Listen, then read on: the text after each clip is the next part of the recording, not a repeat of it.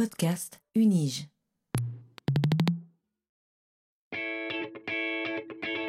Learning from Data, le podcast sur la science des données à l'Université de Genève.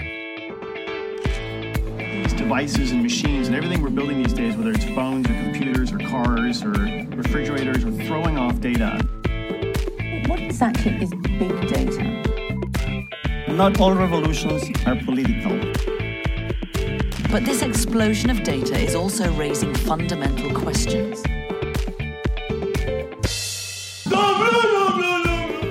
Bienvenue dans ce neuvième épisode de Learning from Data, le podcast qui plonge dans les recherches de l'Université de Genève et surtout dans leurs données, en compagnie de celles et ceux qui les explorent. Ce podcast vous est proposé par le Centre de compétences en sciences des données de l'Université de Genève. Je suis Guy Kahn et serai votre guide dans ce monde fascinant de l'analyse des données. Dans l'épisode d'aujourd'hui, nous allons nous intéresser à la science des données comme à un outil. Un outil qui contribue, comme nous avons pu le voir à de nombreuses occasions maintenant, à porter toujours plus loin l'exploration scientifique. Or, il est des domaines de recherche qui poussent à leur paroxysme les exigences qui pèsent sur cet outil. Approcher l'infiniment grand, tel que nous avions pu le voir en astronomie notamment, en représentait un illustre exemple. Je vous invite toutefois aujourd'hui à nous éloigner de ce bain cosmique et à plonger ensemble dans l'infiniment petit, en nous dirigeant vers le CERN et les recherches qui y sont menées dans le domaine de la physique des particules. Qui n'a pas une fois déjà entendu parler du CERN et de son grand collisionneur de hadrons une boucle composée d'un immense tunnel de 27 km de long à cheval entre la Suisse et la France, où des protons sont lancés quasiment à la vitesse de la lumière les uns contre les autres. De leur collision sont redéfinies les théories de physique, et ainsi affinées notre compréhension des secrets de l'univers. Vous l'aurez compris donc, si le champ de notre épisode aujourd'hui est celui de l'infiniment petit, les ambitions de ces recherches et les données sur lesquelles elles s'appuient sont elles gigantesques. Et pour en parler avec nous aujourd'hui, nous avons le plaisir d'accueillir la professeure Anna Sfirla, qui a bien voulu accepter notre invitation dans Learning from Data. Bonjour Anna. Bonjour. Comment allez-vous? Ça va super bien. Et vous? Merveilleusement bien, excellent. Euh, et d'ailleurs, on arrive pile à la fin du générique. C'est une des premières fois que ça arrive aussi facilement. Euh, Anna, depuis 2018, vous êtes professeure associée à la faculté des sciences de l'Université de Genève, plus particulièrement au département de physique nucléaire et corpusculaire. Vous aviez rejoint ce département en 2015 en qualité de professeure assistante, mais aviez déjà une belle histoire au sein de notre université. Vous aviez obtenu votre thèse en 2008.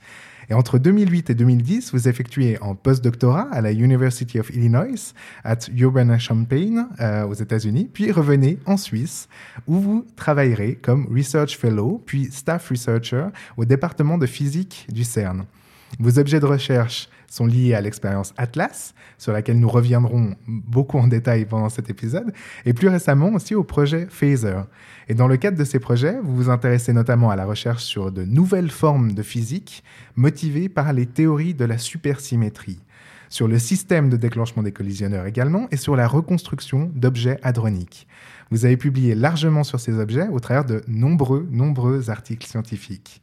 C'est bien cela, Anna? Merci Guy, c'est effectivement un excellent sommaire. Alors, euh, chercher pour la nouvelle physique est une poursuite majeure pour les physiciens et physiciennes des particules actuellement. Euh, ça fait plusieurs années que mes recherches ciblent cette poursuite, utilisant la théorie appelée supersymétrie, comme vous l'avez dit, comme une ligne directrice, mais sans se restreindre à cela.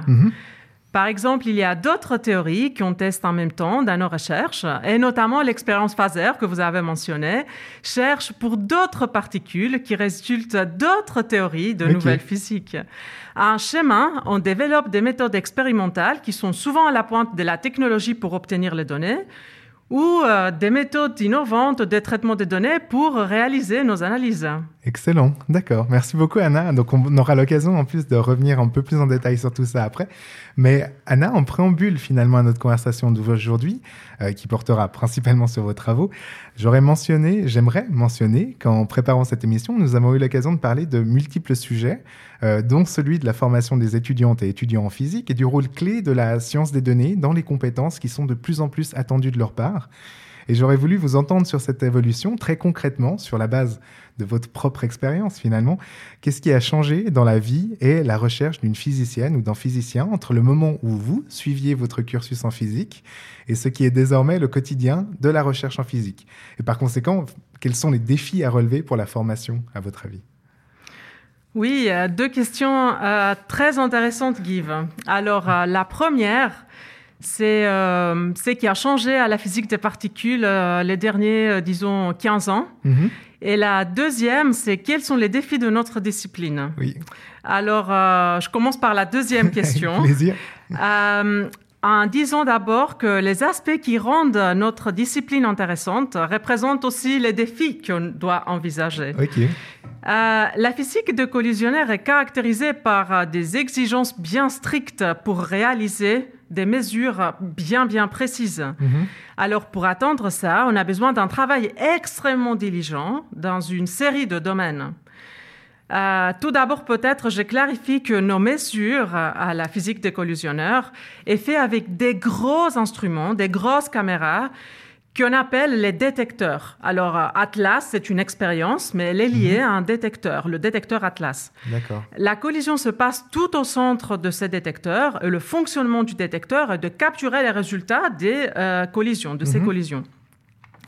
Euh, alors, nous devons développer ces instruments, les détecteurs, qui soient, en fait, les exigences sont très très strictes. Euh, les détecteurs doivent être résistants à la radiation, avec euh, des capteurs super précis et rapides qui utilisent l'électronique haut de gamme pour un traitement à faible latence pour pouvoir traiter l'information de collision au plus vite. Mhm. Alors, on a besoin de structures mécaniques robustes et bien précises. On doit garantir l'infrastructure nécessaire pour traiter les énormes quantités de données acquises et on doit garantir l'infrastructure nécessaire pour euh, faire tout ça. Alors, euh, tout ça a été des défis liés à nos expériences pendant les années 2000, Mhm. euh, pendant que je faisais ma thèse, par exemple. Euh, et même avant, c'était pas euh, seulement aux années 2000, mais ça reste en fait des grands défis de nos jours, sauf à une échelle bien différente. Ok. Alors, par exemple, quand j'ai fait ma thèse à l'expérience CDF au laboratoire Fermilab aux États-Unis, euh, on ne pouvait pas analyser les données de l'expérience sur nos ordinateurs parce que il était trop nombreux. Alors, on ne pouvait pas faire ça euh, très facilement. Alors, la chose qu'on faisait, c'est qu'on utilisait un cluster d'ordinateurs pour faire ça. D'accord. Maintenant, même les clusters d'or- d'ordinateurs ne suffisent pas. Alors, la chose qu'on fait, c'est qu'on utilise le grid, qui se compose d'ordinateurs qui sont distribués dans le monde entier. Ok. Alors, en bref, euh, ben, on a des défis similaires conceptuellement, sauf que les exigences et la complexité grandissent de plus en plus. Alors, c'est ça, en fait, qui a changé Mhm. entre, disons, les, euh, les années 2000 et les années, euh, enfin, de nos jours. Et c'est ce qui représente aussi un défi pour la formation des futurs et futures physiciennes et physiciens, en fait. Exactement. Super. Mais je vous remercie alors pour votre réponse, Anna. Et, et je suis convaincu que cet échange avec vous aujourd'hui va nous permettre, et, et je parle pour euh, nos auditrices et auditeurs, mais également et surtout pour moi, euh, de saisir en profondeur les transformations qui traversent, comme nous avons pu le voir vis-à-vis d'autres disciplines, celle qui est la vôtre, donc la physique corpusculaire. Euh, bel objectif que nous nourrissons là et qui, je dois dire, me réjouit beaucoup. Donc autant commencer euh, au plus vite. Et je vous propose donc, chères auditrices et auditeurs, de plonger en votre compagnie, Anna Sfirla, au cœur de vos recherches. Bon, on y va?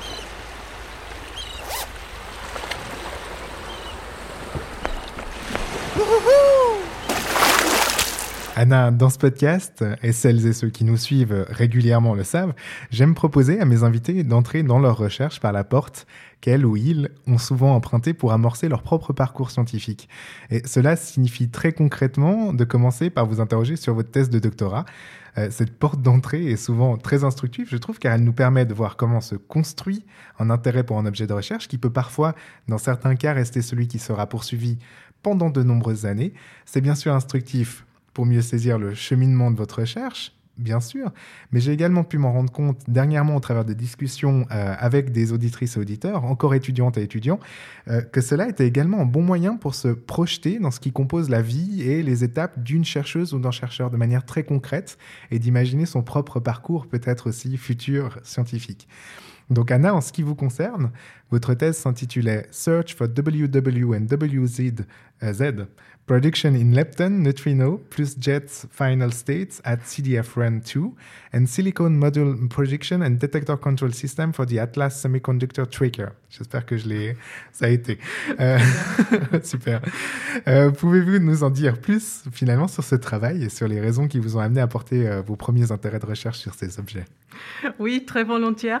Alors, euh, tout d'abord, peut-être je vous dis pourquoi je décidais de faire euh, une thèse en physique des particules. Avec grand plaisir. Euh, alors là, c'est le CERN qui m'a gagné en fait. Mhm.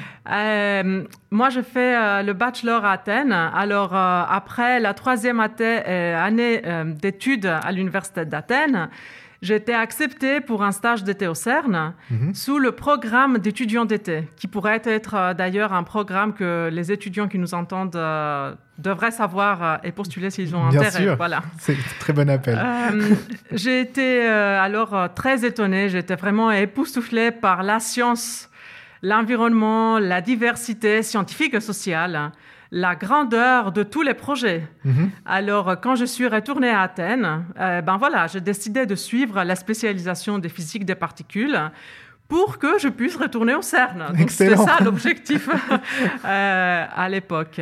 Alors, j'ai fait un travail de thèse de diplôme à Athènes et presque deux ans plus tard, j'ai commencé une thèse de doctorat à l'Université de Genève. Mhm. Et euh, je fais la thèse comme le titre euh, le dit, euh, euh, pour ceux qui ont pu euh, euh, catcher le- les paroles, à deux expériences dans deux laboratoires à deux continents. La première partie au LHC Mhm. et la deuxième partie au Tevatron, un accélérateur au Fermilab à Illinois. Ok. Euh, à l'époque, les expériences au LHC euh, étaient en phase de, de construction. Alors, le LHC, il ne prenait pas des données encore. Et les expériences du Tevatron, par contre, prenaient des données et produisaient des résultats de physique. D'accord. Alors, euh, mon superviseur de thèse de diplôme à Athènes m'avait indiqué Combiner un projet de construction à un projet d'analyse de données, où on est à la ligne du front par rapport au travail d'un physicien des particules, c'est Ah. une possibilité idéale. Alors voilà, quand j'ai vu euh, la possibilité à l'Université de Genève qui combinait les deux, ben, je postulais, j'ai eu le poste et voilà, je suis venue en juillet 2003 pour euh, commencer la thèse. Euh, la première partie de la thèse était dédiée à la construction d'une partie euh, du détecteur Atlas. Mhm. Et là, je rejoins les activités du département euh, où l'équipe de mon superviseur ici à l'Université de Genève était bien impliquée. D'accord. Euh, deux ans plus tard, je me suis transférée au Fermilab où j'ai continué mes recherches avec euh, l'analyse des données à un sujet qui était pertinent à l'époque, euh, un canal du modèle standard qui n'était jamais observé jusqu'à ce point-là. Mhm. Alors, euh, moi, je n'ai pas observé non plus. Euh, on n'avait pas assez de données encore pour l'observation. Mais j'ai amélioré les méthodes de recherche en utilisant un réseau neuronal pour optimiser l'extraction du signal. Alors, à noter, ça, c'était il y a 15 ans.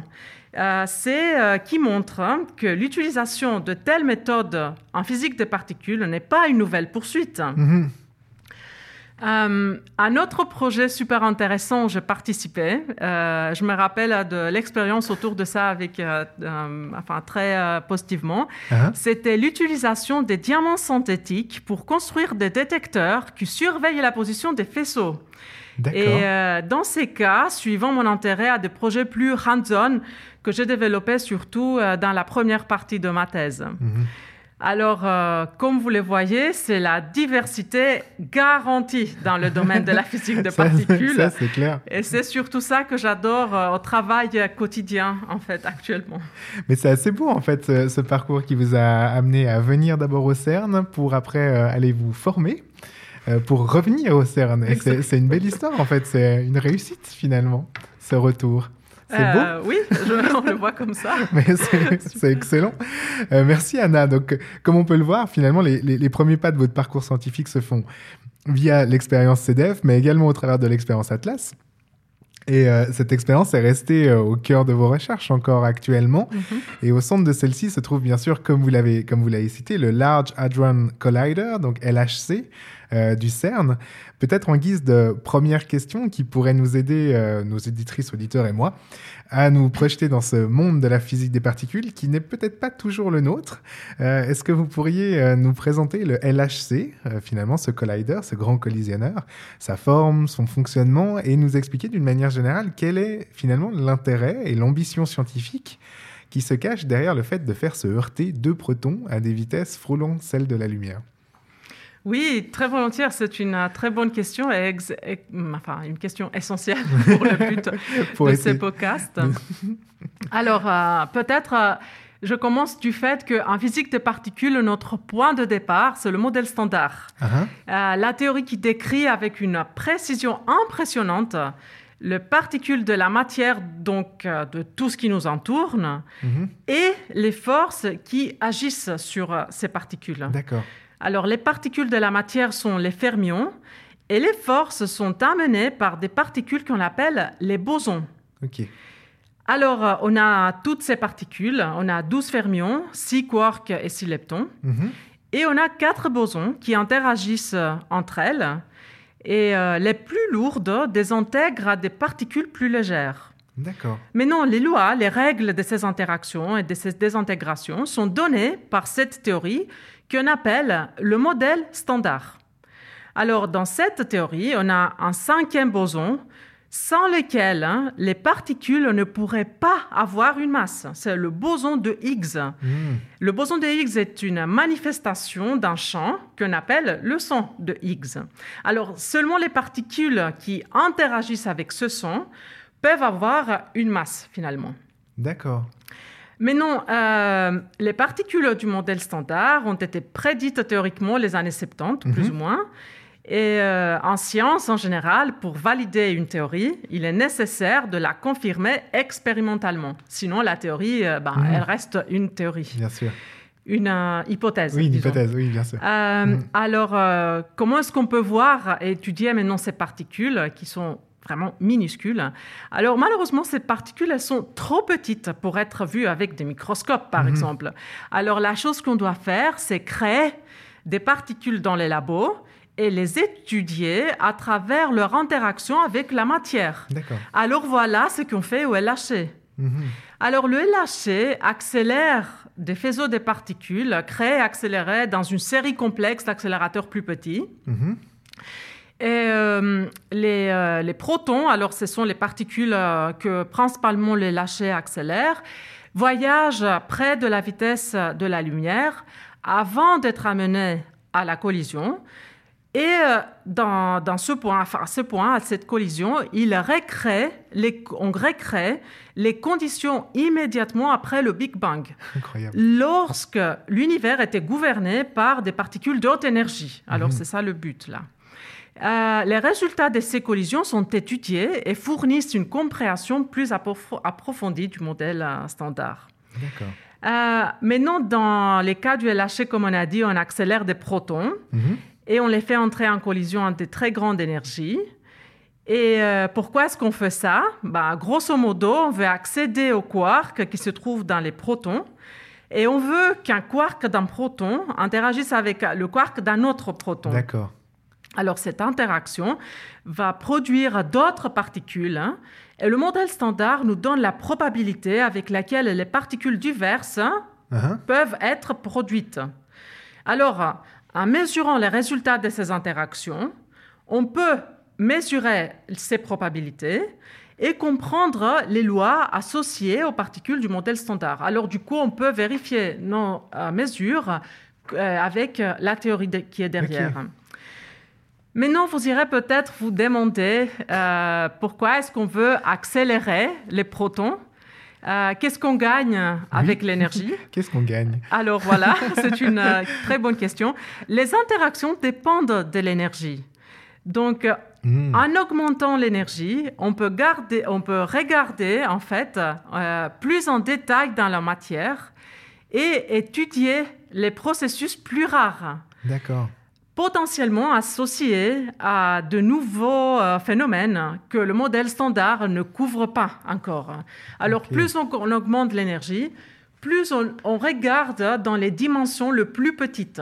Et c'est pour ça, en fait, qu'on veut arriver à une énergie plus grande, le plus grand possible. Voilà. C'est excellent. Merci beaucoup, Anna. C'est, ça me m'éclaire beaucoup de, de points en fait qui finalement étaient encore obscurs même après avoir préparé cet épisode. Donc je vous remercie vraiment infiniment.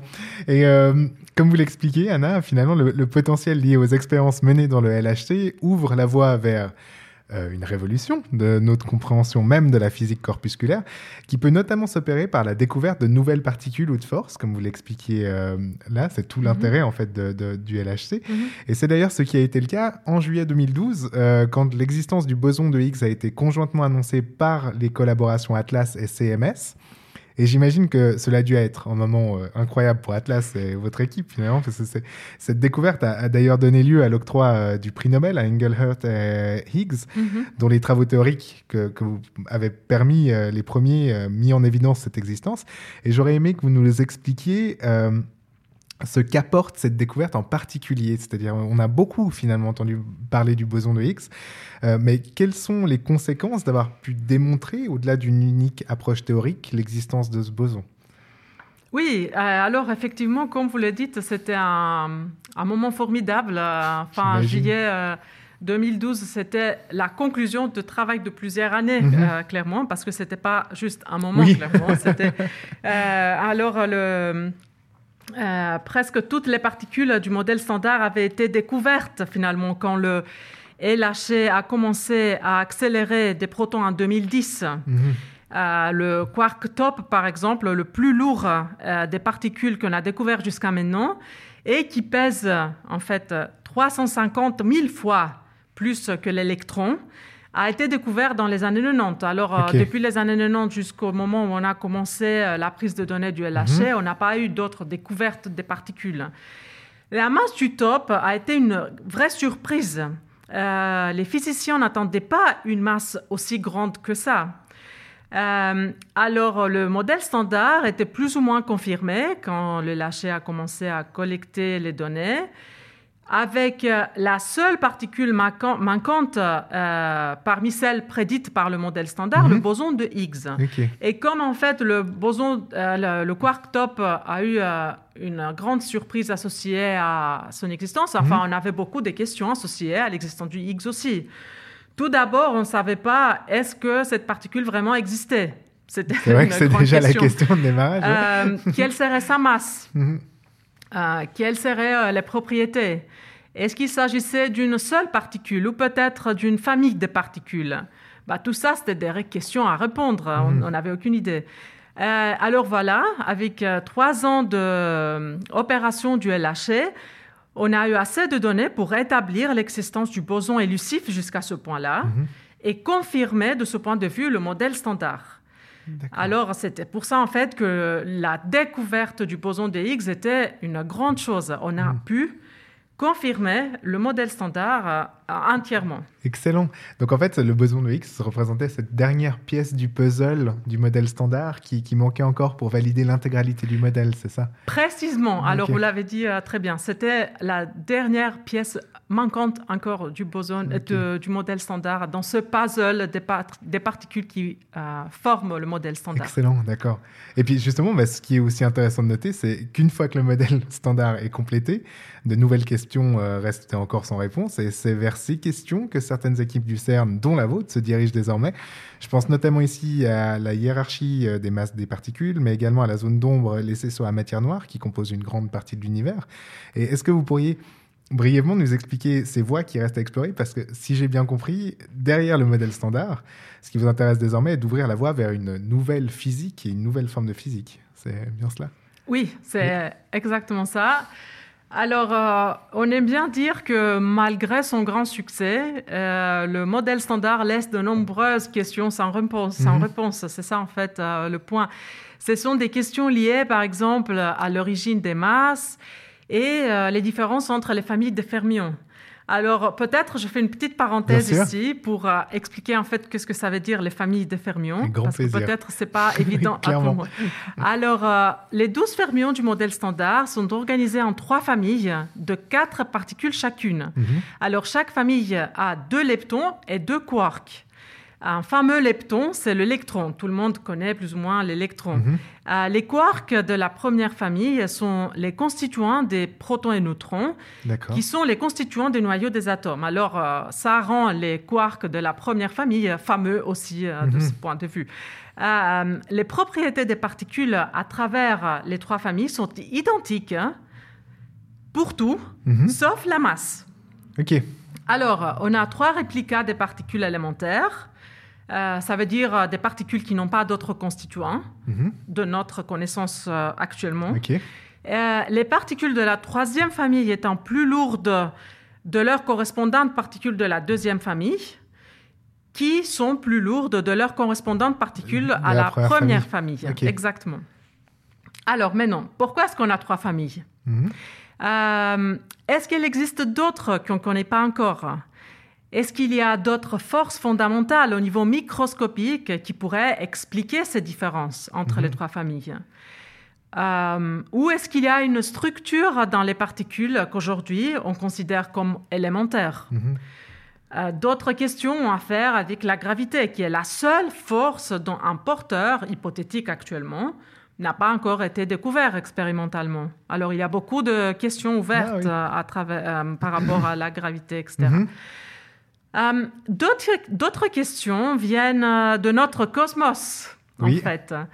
Euh, des observations astronomiques depuis de plusieurs dizaines d'années Mhm. euh, montrent que les étoiles aux abords des galaxies ont une vitesse de rotation plus élevée de ce que la théorie prédit. D'accord. Alors, la force gravitationnelle de Newton est la force en fait qui fait les étoiles tourner autour du centre des galaxies. Mhm. Et plus grande est la force, plus grande est la vitesse de rotation. Mhm. Mais non, plus grande est la masse de la galaxie, plus grande est la force, alors plus grande est la vitesse de la De rotation. Mhm. Euh, mais loin du centre de la galaxie, la force devient plus petite parce qu'elle est inversement proportionnelle à la distance, même au D'accord. carré. Mhm. Alors les étoiles loin du centre ont une vitesse beaucoup plus faible. Faible. Exactement. Euh, maintenant, les mesures hein, montrent que euh, cette vitesse est en réalité plus élevée euh, que prédite. D'accord. Pourquoi est-ce que c'est le cas? Ça Ouais. pourrait être euh, qu'il y a une masse invisible qui augmente la masse des galaxies et provoque cet effet. Cette masse hypothétique hein, est invisible, hein, d'accord Mhm. Elle est invisible parce que si elle serait visible, ben, on aurait en fait Oui, l'explication, mais elle est clairement. invisible. Mhm. On l'appelle matière sombre ou matière noire. Mhm. Euh, Qu'est-ce qui est l'origine de cette matière noire? Que- Quelle est l'origine en fait de, de cette masse hypothétique? Est actuellement un grand mystère. D'accord? On a, on a vraiment aucune idée. On a juste des hypothèses.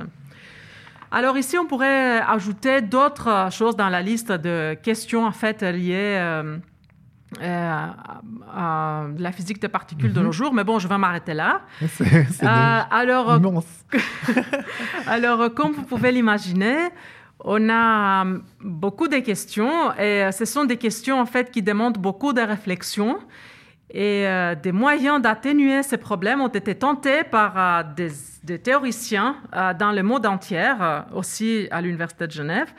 Les théoriciens proposent des théories ou modèles, par exemple de nouvelles forces qui pourraient expliquer les différences entre les familles des fermions ou euh, de nouvelles particules qui existent dans l'univers à très grande quantité Mhm. et qui pourraient expliquer l'existence de la matière sombre. Mais non, les théoriciens proposent les théories et les expérimentalistes construisent des expériences pour prouver ou réfuter Mhm. ou même chercher d'une manière complètement agnostique. Mhm. Euh, alors, ce n'est pas seulement le LHC qui fait ce travail, mais le LHC a certainement un énorme potentiel de donner des euh, réponses euh, dans ce domaine. C'est clair. Alors, voilà. Ah ouais, super, merci beaucoup. Vraiment, merci beaucoup pour ces explications. Euh, cela nous permet de beaucoup mieux comprendre les, enjeux scientifiques qui sont les vôtres et, et comment vos travaux en fait permettent de repousser les limites de notre connaissance. Et vu que nous sommes dans Learning from Data, j'aimerais maintenant qu'on rentre un peu plus en détail sur les données générées par le LHC. En introduction, j'évoquais le fait que les expériences qui sont menées au LHC sont productrices d'une quantité impressionnante de données. Pour vous donner en ordre de grandeur, il s'agit de plusieurs euh, dizaines de pétabytes de données par an. Et pour traiter ces données et les analyser, vous devez, j'imagine, résoudre des défis techniques auxquels peu de chercheuses et de chercheurs sont confrontés en tout cas dans de telles ampleurs. Est-ce que vous pourriez nous en dire plus sur ces défis et sur les solutions que vous avez adoptées pour y faire face? En particulier, si vous pouviez nous présenter brièvement l'architecture informatique qui a été mise en place pour pouvoir gérer et analyser de tels jeux de données pour celles et ceux qui avaient suivi votre intervention, parce que vous aviez déjà, euh, nous aviez déjà fait l'honneur de venir présenter pendant un Data Science mhm. Seminar en janvier. Donc, euh, je vous invite d'ailleurs à aller découvrir la vidéo de, de l'enregistrement de cette présentation. Cela pourra peut-être rappeler quelques petites choses de connues, mais personnellement, j'avais trouvé tellement intéressant l'organisation du projet Atlas que je souhaitais vous réentendre sur cela. Voilà. Ok, oui, bien sûr. Alors, euh, comme vous le dites, nous avons collectionné 20 pétabytes de données qui viennent directement par l'accélérateur, soit 2 milliards d'événements de collision. Euh, alors, euh, allons voir qu'est-ce qu'on fait avec. Hein. tout d'abord, il faut comprendre que nos données sont des signaux digitaux et analogiques hein, qui mhm. viennent par les cartes électroniques connectées à nos détecteurs. Alors, avec notre software, euh, on fait la reconstruction des données. Euh, c'est que ça veut dire qu'on passe par ces signaux digitaux analogiques à des objets qu'on peut associer aux particules du modèle standard. Euh, alors, on reconstruit des traces ou des dépositions d'énergie en mhm. forme des électrons, par exemple. Mhm. dans la suite, on calibre nos mesures pour connaître la vraie, disons, énergie et position de l'électron qu'on vient de reconstruire. Alors, nos données de 20 pétabytes sont maintenant augmentées par toute cette information de un peu plus euh, haut niveau. Mhm. Alors, une petite parenthèse ici à noter que euh, le software central de Atlas qu'on utilise aussi pour euh, passer par ces étapes que je viens de décrire, ben, compte plus hein, que 100 millions de lignes. Euh, sans inclure le code qu'on utilise pour analyser nos données. Alors, euh, euh, on doit écrire clairement significativement gros taux de software pour faire tout ça. Hein. C'est pas clair, c'est pas simple. Alors, en plus, pour analyser nos données, on a besoin des simulations qui nous disent ce que la théorie prédit ou ce qu'on attendait voir dans notre détecteur. Euh, les simulations doivent avoir assez de statistiques pour être fiables, donc euh, on doit avoir au moins le même nombre d'événements que nos données euh, des collisions. Uh-huh. Mais pour éliminer les incertitudes statistiques liées aux prédictions de la simulation, ben, on doit produire significativement plus d'événements. Alors, euh, avec tout ça, on arrive à à peu près 500 pétabytes de données à traiter dans nos, analyses. Alors, euh, c'est, ça, ça, augmente en fait euh, de ordre de grandeur là. Mhm. alors, pour analyser tout ça, on utilise un demi-million de processeurs fonctionnant 24 heures sur 24 et 7 jours sur 7, alors sans arrêt pratiquement. Cette quantité énorme est disponible grâce à l'utilisation du grid computing, qu'on a aussi euh, mentionné euh, au tout début euh, mm. de ce podcast. alors là, on a une collaboration internationale qui analyse et distribue les données du LHC. grâce au fait que les réseaux, en fait, sont très puissants de nos jours, hein, on peut effectivement lancer et faire courir nos analyses partout dans le monde aux ordinateurs qui sont associés au grid. Euh, et c'est intéressant à noter, c'est que pour euh, optimiser euh, tout ce traitement, bah, on utilise des plateformes de traitement non standard parfois. Mhm. Par exemple, aux États-Unis, on utilise des, ce qu'on appelle high performance computers, surtout pour la génération des simulations. Et de nos jours, d'une manière expérimentale plutôt, on utilise aussi des accélérateurs informatiques. Donc, on utilise des, euh, ce qu'on appelle GPUs. Mhm. Euh, que tout le monde, surtout ceux qui euh, jouent à des jeux, vidéo, connaissent. voilà. La blockchain. oui. et, ça, on fait en fait surtout pour le moment, mais pour l'avenir, surtout pour les futurs, on a, considère aussi utiliser des FPGA comme des mhm. accélérateurs informatiques. Donc, il y a, il y a ces accélérateurs informatiques sont actuellement en fait des projets qui euh, sont très intéressants et on a l'évaluation de leur utilisation en fait euh, euh, dans des projets qui courent. Donc euh, voilà, c'est- c'est un- c'est c'est une, euh, ce sont des projets qui sont très intéressants à évaluer pour les futurs. Excellent. Et c'est c'est incroyable parce que vous devez faire face à ce genre de défi et, et j'imagine que ça va d'ailleurs pas aller en s'arrangeant parce que euh, si j'ai bien compris, en 2024, vous atteindrez la fin du troisième run d'expérience prévu pour le LHC. Mhm. Donc cela sera l'occasion de lancer le upgrade du LHC qui devrait euh, se faire entre 2025 et 2027 et qui fera finalement du LHC en HL-LHC Mhm. pour High Luminosity. En gros, et vous me dites si je me trompe, la, la luminosité est un terme qui fait référence euh, au taux de collision proton-proton dans le LHC, ce qui constitue donc la mesure la plus importante de ses performances. Et avec cet upgrade, vous atteindrez un taux de collision environ 4 fois plus élevé que le taux actuel de prise de données. Cela signifie que le détecteur Atlas verra dans sa phase finale, en tout cas dans sa phase finale, près de 200 collisions proton-proton simultanées euh, chaque fois que les grappes de protons entreront en collision, ce qui aboutira en 10 ans, selon les projections que j'ai lues sur le site du euh, LHC, à un ensemble de données environ 10 fois plus important que ce que le LHC aura fourni jusqu'ici pendant toute sa durée de vie. Donc ce qui est juste incroyable. Donc les, potentiels, bien sûr, vont être énormes, mais également, j'imagine, les contraintes euh, techniques et informatiques. Car qui dit augmentation des collisions dit aussi affinement des outils de collecte des données liées à ces collisions, toujours plus nombreuses. Et vous travaillez d'ailleurs étroitement sur ces questions, euh, en particulier sur la dimension du déclencheur, euh, de trigger, qui permet de capter ces collisions, c'est bien ça. Et, pourriez-vous nous en dire un peu plus sur le fonctionnement euh, du trigger, mais également sur les modifications que vous avez proposé de faire sur celui-ci dans ce upgrade? Euh, Je pense que cela pourra intéresser nos auditrices et auditeurs parce que, bien sûr, ces améliorations ont lieu au niveau du hardware, c'est assez évident, mais également au niveau du software avec la mise en place de, de nouveaux euh, systèmes.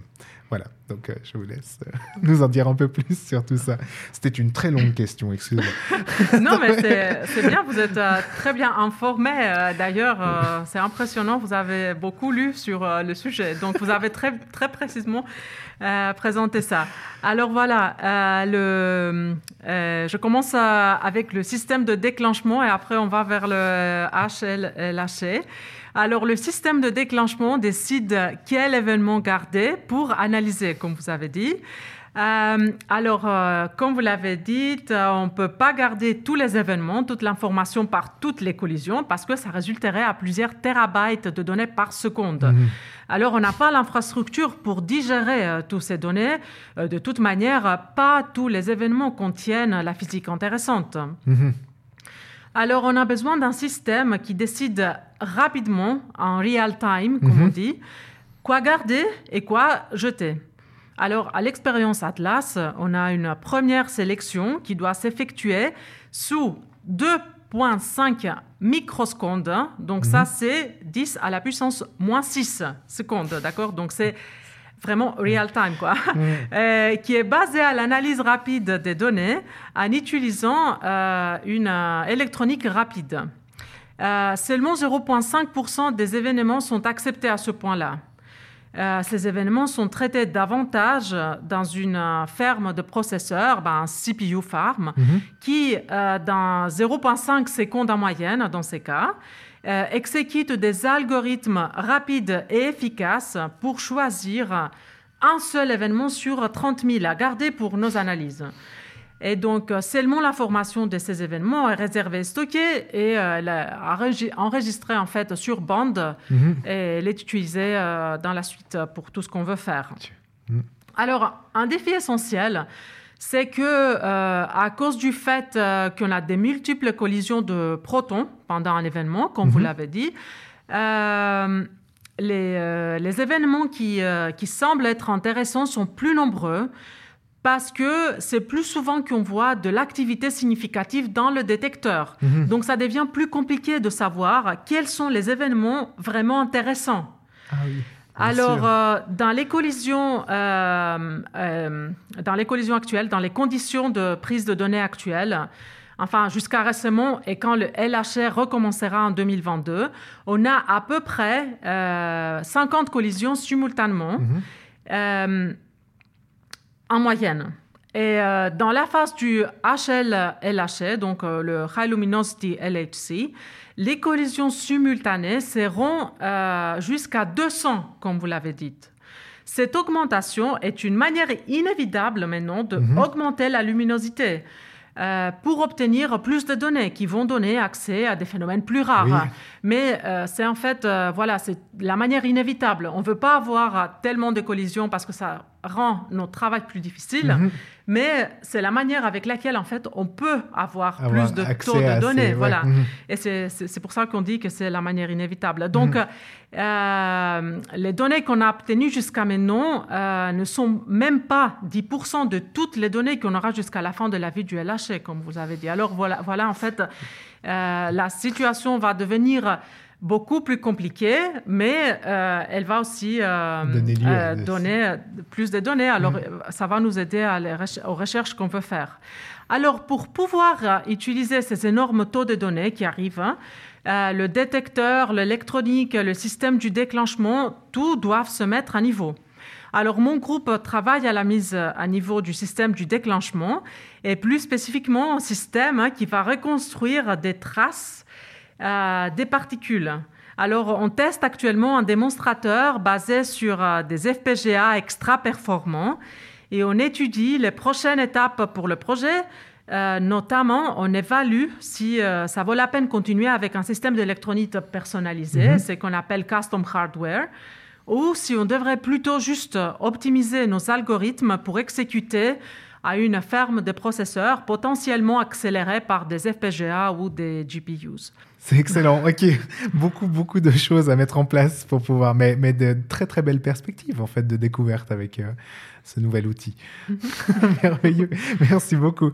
Et comme petite dernière question, j'aimerais que nous revenions euh, très brièvement sur la dimension de l'analyse des données maintenant, Euh, même si vous l'avez déjà euh, abordé en fait euh, dans certaines réponses jusqu'à maintenant, mais j'ai cru voir dans les travaux récents que vous m'aviez envoyés pour la préparation de cet épisode que dernièrement vous aviez commencé à utiliser plus largement des méthodes de machine learning et des algorithmes visant à reconstruire la désintégration des, ha- des hadrons.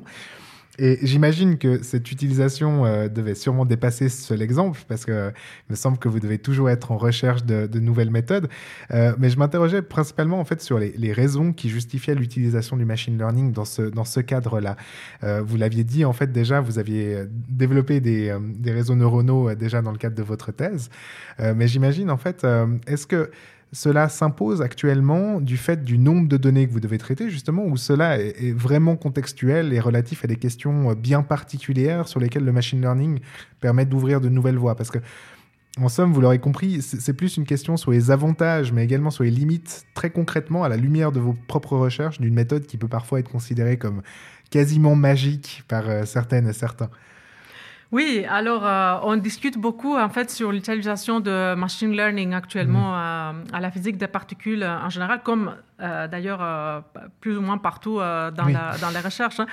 Donc à la physique des particules, on a utilisé des méthodes multivariantes pour la reconstruction et l'analyse des données depuis un bon moment en fait. Au LHC spécifiquement, on a pratiquement toujours fait aussi, sauf au tout début de la prise de données, quand on manquait encore la compréhension profonde de ce qui s'est passé dans notre détecteur. Alors, dans l'expérience Atlas, euh, on a plus ou moins utilisé ces outils euh, euh, pour la reconstruction. Et euh, tous ces outils ont été essentiels dans certains domaines à cause de la complication du problème qu'on essayait de résoudre. D'accord. Alors, par exemple, si on veut optimiser une sélection où plusieurs variables sont impliquées, ben, en appliquant des, des sélections simples consécutives sur les variables, serait clairement non optimal parce qu'on perdrait de l'information à cause des corrélations, par, des corrélations, par exemple.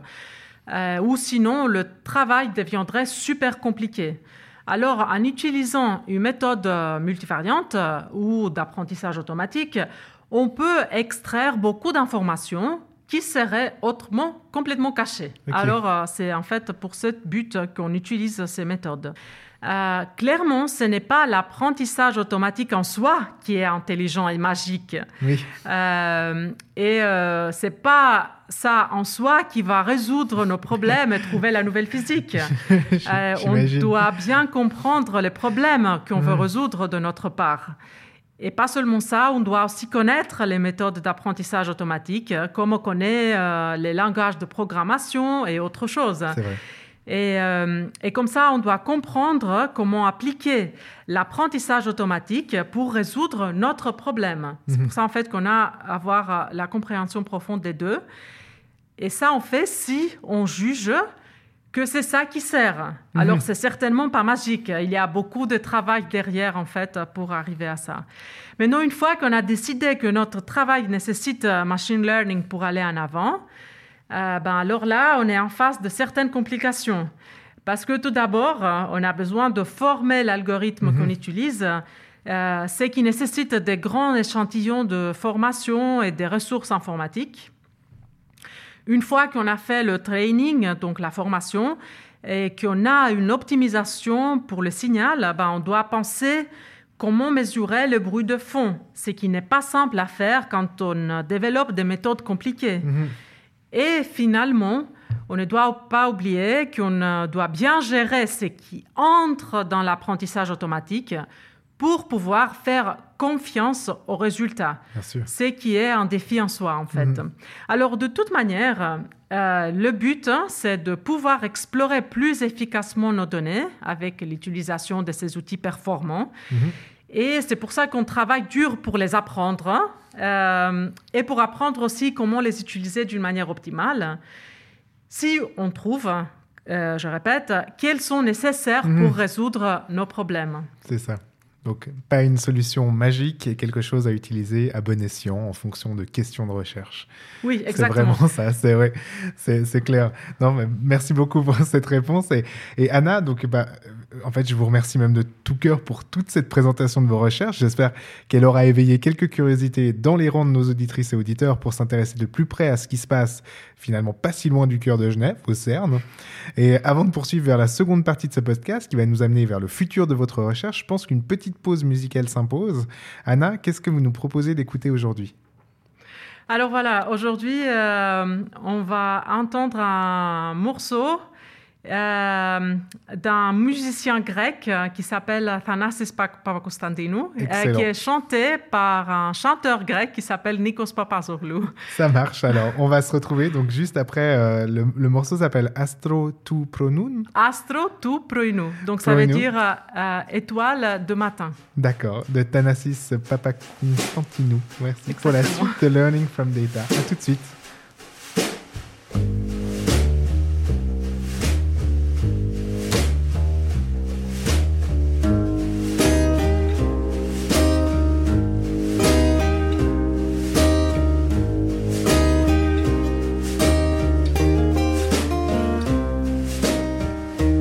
Άστρο θα μπω του πρωινού. Για χάρη σου αγρυπνούμε. Η αναπνοή μας σου μιλά.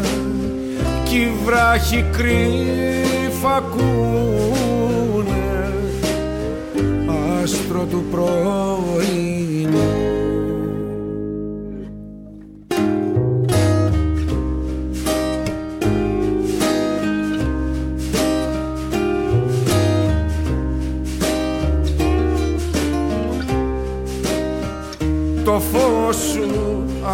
από ουρανό από μακρό το στέλνεις.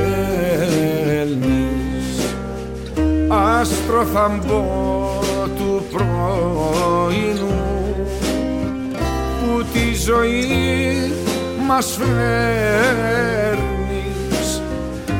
Άστρο του πρωινού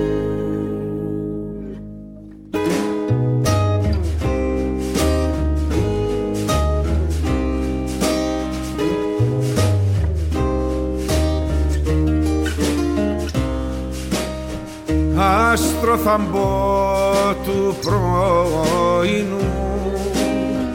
Βλέπουμε με να σημώνεις κι όσο έρχεσαι λαμπρίνεσαι το φως σου δυναμώνεις άστρο του πρωινού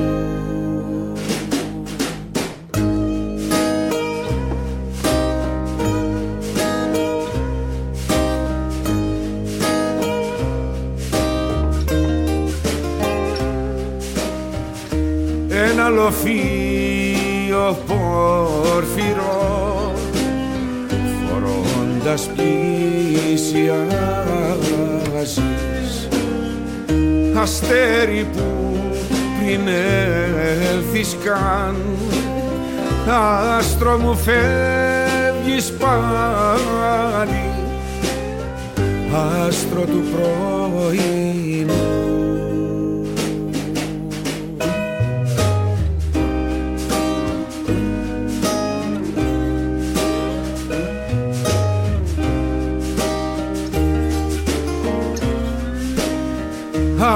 άστρο θα μπω του πρωινού.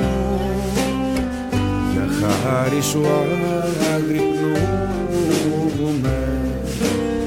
και τούτη η μέρα μας βρει. Μ' αυτούς που αγαπούμε άστρο του πρωινού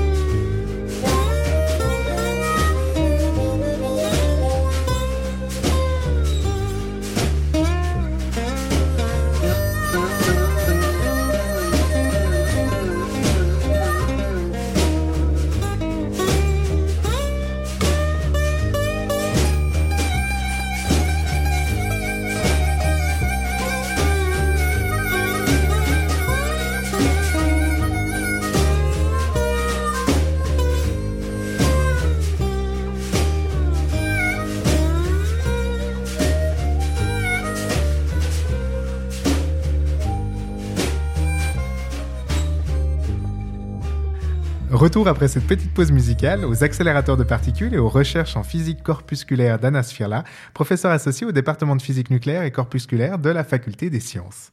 Mais avant de replonger la tête la première dans la science, Anna, nous ne savons toujours pas pourquoi vous nous avez proposé ce morceau. Est-ce que vous pourriez nous expliquer les raisons qui ont accompagné l'envie de nous faire découvrir aujourd'hui ce morceau en particulier? Oui, alors, euh, comme je vous ai dit, c'est un musicien qui s'appelle Thanasis Papakonstantinou. Il est un musicien grec que j'adore, euh, qui a redécouvert les instruments musicaux traditionnels grecs, euh, eux de la Méditerranée de l'Est, en fait, Mhm. en général. Et il a créé des musiques vraiment formidables. Euh, je l'ai découvert quand j'étais à l'Uni à Athènes et dans la suite, euh, je suivis un peu son travail quand je suis partie de la Grèce. Euh, une chose intéressante, c'est qu'il a une formation d'ingénieur mécanique. Il a exercé ce travail, mais dans la suite, il s'est donné à la musique pour suivre sa passion. Euh, et donc, ce n'est pas par hasard que la musique qu'il écrit transmet également la passion, cette passion en fait, donc je trouve au moins. Euh, c'est un exemple idé- idéal du fait que quand on est passionné par ce qu'on fait, ben, finalement, on excelle. Mhm. Et la motivation et la passion sont deux aspects euh, hyper importants pour tout le monde, surtout pour les étudiants. Au moment où vous avez découvert justement cette musique. Ok. Et donc, bah, merci beaucoup en tout cas pour cette, cette belle découverte. Euh, Moi, j'ai eu, enfin, j'ai eu l'occasion, mais comme souvent, parce que je découvre maintenant des morceaux incroyables euh, grâce à mes invités. Donc, j'ai eu l'occasion de poursuivre la découverte de ces musiques et de dire que j'ai vraiment, vraiment adoré et surtout les lives. Donc, on avait l'occasion d'en parler un petit peu avant l'émission où on sent un, vrai plaisir de jouer et, et une vraie maîtrise des instruments. Euh, donc c'était excellent. Donc je vous invite toutes et tous à pousser l'exploration beaucoup plus loin de Thanasis Papa Constantinou, un artiste que moi personnellement je vais continuer à explorer. Et maintenant, donc sans plus attendre, nous enchaînons donc sur la deuxième partie de notre émission qui va nous amener à nous intéresser au futur, ou en tout cas à votre futur, Anna, et plus précisément celui de vos recherches.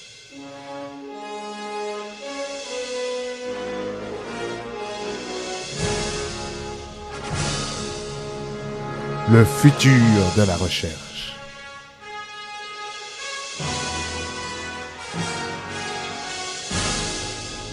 Euh, Anna, donc on l'a compris, le site du CERN est en permanente reconfiguration et j'imagine que les projets des chercheuses et de chercheurs qui travaillent le sont également. J'ai cru d'ailleurs comprendre qu'il était déjà question du prochain accélérateur FCC euh, qui viendra remplacer le, HL, le HL-LHC dont nous avons parlé euh, précédemment, Mhm. une fois que ce dernier aura atteint ses limites, donc en 2035. Donc euh, on est sur ce type de projection. Je me demandais vers quelle orientation allait se diriger votre recherche à l'avenir dans ce paysage, j'imagine, plein de possibilités. Oui, alors euh, pour le moment, euh, le centre de mes recherches est le LHC et le euh, HL-LHC, ainsi que la petite expérience prometteuse Phaser qu'on a mentionnée au tout début, Oui. qui va commencer la prise de données avec le recommencement du euh, LHC. Mhm.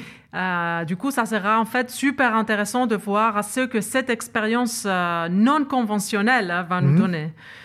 Euh, euh, le FCC sera aussi un projet en fait euh, vraiment énorme. Oui, j'imagine. Euh, son origine vient d'un physicien retraité de l'Université de Genève d'ailleurs. Euh, actuellement, j'ai peu d'activités dessus, Mhm. mais on organise en fait ici à l'Uni euh, un workshop suisse euh, sur la physique du FCC en septembre pour explorer le paysage par rapport à ce projet. Euh, Peut-être que ça sera en fait le projet à révéler les secrets de la nature au futur. hein. Hmm. Donc clairement, on l'embrasse et on prépare lentement pour ça. Mais pour le moment, la priorité reste sur les projets actuels qui Bien courent hein, et où on doit faire euh, beaucoup, beaucoup de choses encore. Euh, les projets actuels euh, nous donnent d'ailleurs la possibilité d'apprendre la ligne du front, euh, d'explorer la physique, euh, mais aussi les nouvelles méthodes et technologies qu'on va utiliser à l'avenir. Ok. En tout cas, je, je- je suis persuadé que vous avez donné envie à toute une nouvelle génération là de, de personnes pour s'investir dans cette physique. Bah, des particules. Euh, donc j'ai l'impression également de le dire souvent, mais, mais je me réjouis de voir les résultats de, de ces nouvelles interrogations et surtout les résultats des travaux sur lesquels vous travaillez actuellement. Donc n'hésitez pas à revenir nous en parler ici ou dans d'autres activités du centre, parce que évidemment, comme vous le savez Anna, parce que vous suivez les dites activités, le centre euh, de compétences en sciences des données a pour mission de fédérer les compétences et initiatives de l'UNIGE en matière de sciences des données dans le but de favoriser l'émergence de recherches innovantes. Et donc, dans cette optique, je propose généralement à mes invités la possibilité, dans ce podcast, de procéder à une forme d'appel à collaboration. C'est l'heure du point de rencontre. Anna, donc nous avons pu voir que vous étiez déjà engagée dans des collaborations de l'argent-pleur. Euh, je dirais même que la base de votre travail est fondée sur ces valeurs de partage scientifique. Et si vous aviez envie de développer de nouvelles collaborations, peut-être même en dehors du CERN, qui sait, euh, ce moment est comme une bouteille à la mer. Est-ce que vous auriez un mot à y glisser, en appel à collaboration, à lancer sur les ondes? Oui, merci pour euh, cette possibilité. Alors, comme j'ai indiqué, je suis assez chargée par, euh, avec plusieurs projets pour le moment. Et euh, donc, euh, en fait, euh, notre travail, c'est effectivement en fait basé sur les collaborations, mais à ce moment-là, je ne peux pas actuellement me lancer à des collaborations sur de nouveaux sujets. Mais clairement, il y a beaucoup de, de sujets où on travaille déjà. Et alors, clairement, s'il y a des collègues qui s'intéressent à la recherche, qu'on fait de la partie de méthode ou technologie qu'on utilise et voudraient en discuter ou explorer de routes communes ou offrir leurs compétences à aider à résoudre des problèmes qu'on a, par exemple liés à l'apprentissage automatique, euh, l'utilisation des FPGA ou GPUs euh, comme des accélérateurs informatiques ou autres, bah, je serais super intéressée certainement d'en parler. Excellent. Merci beaucoup, Anna. Donc, euh, on approche de la fin de cet épisode, même on y est, malheureusement. Donc, merci de tout cœur, Anna Sfirla, d'avoir accepté de partager vos recherches avec nous aujourd'hui dans ce neuvième épisode de Learning from Data. Comme d'habitude, je vous propose que nous nous consolions de notre séparation en vous invitant toutes et tous à vous diriger vers la page web de la professeure Anna Sfirla sur le site de l'UNIGE. Vous y retrouverez les références des recherches dont nous avons parlé aujourd'hui et plus d'informations sur son parcours. Je parle sous son contrôle bien sûr, mais j'imagine qu'elle sera tout à fait en phase avec l'idée de vous dire de ne pas hésiter à prendre contact avec elle si vous avez des questions ou si vous souhaitez développer de nouveaux projets de collaboration. Ce programme vous était proposé par le Centre de compétences en sciences des données de l'Université de Genève. Retrouvez toutes les informations y relatives sur notre site web et là aussi, bien sûr, n'hésitez pas à prendre contact avec nous à l'adresse ccsd.unige.ch pour faire part de vos commentaires, questions, critiques. J'en profite également pour vous inviter à vous inscrire à la liste de diffusion du CCSD pour laquelle vous trouverez un lien sur le page d'accueil de notre site. Nous organisons une multitude d'autres activités auxquelles vous êtes bien entendu toutes et tous plus que les bienvenus. Du côté du podcast, donc nous nous retrouvons donc comme d'habitude le mois prochain pour un nouvel épisode de Learning from Data. N'hésitez pas à vous abonner sur les plateformes de podcast pour recevoir automatiquement tous nos nouveaux épisodes. Et vu que c'est un peu la pratique dans le monde du podcast, je vous invite à nous laisser une petite empreinte de votre passage sous la forme de quelques étoiles, ça fait toujours plaisir, ou dans commentaires sur la plateforme depuis laquelle vous nous écoutez. Bien sûr, ça nous fera toujours plaisir. En attendant, je vous remercie toutes et tous d'avoir suivi cette émission et je vous dis à une prochaine. Au revoir Anna. Au revoir, merci beaucoup. Au revoir tout le monde. Merci beaucoup. À dans un mois.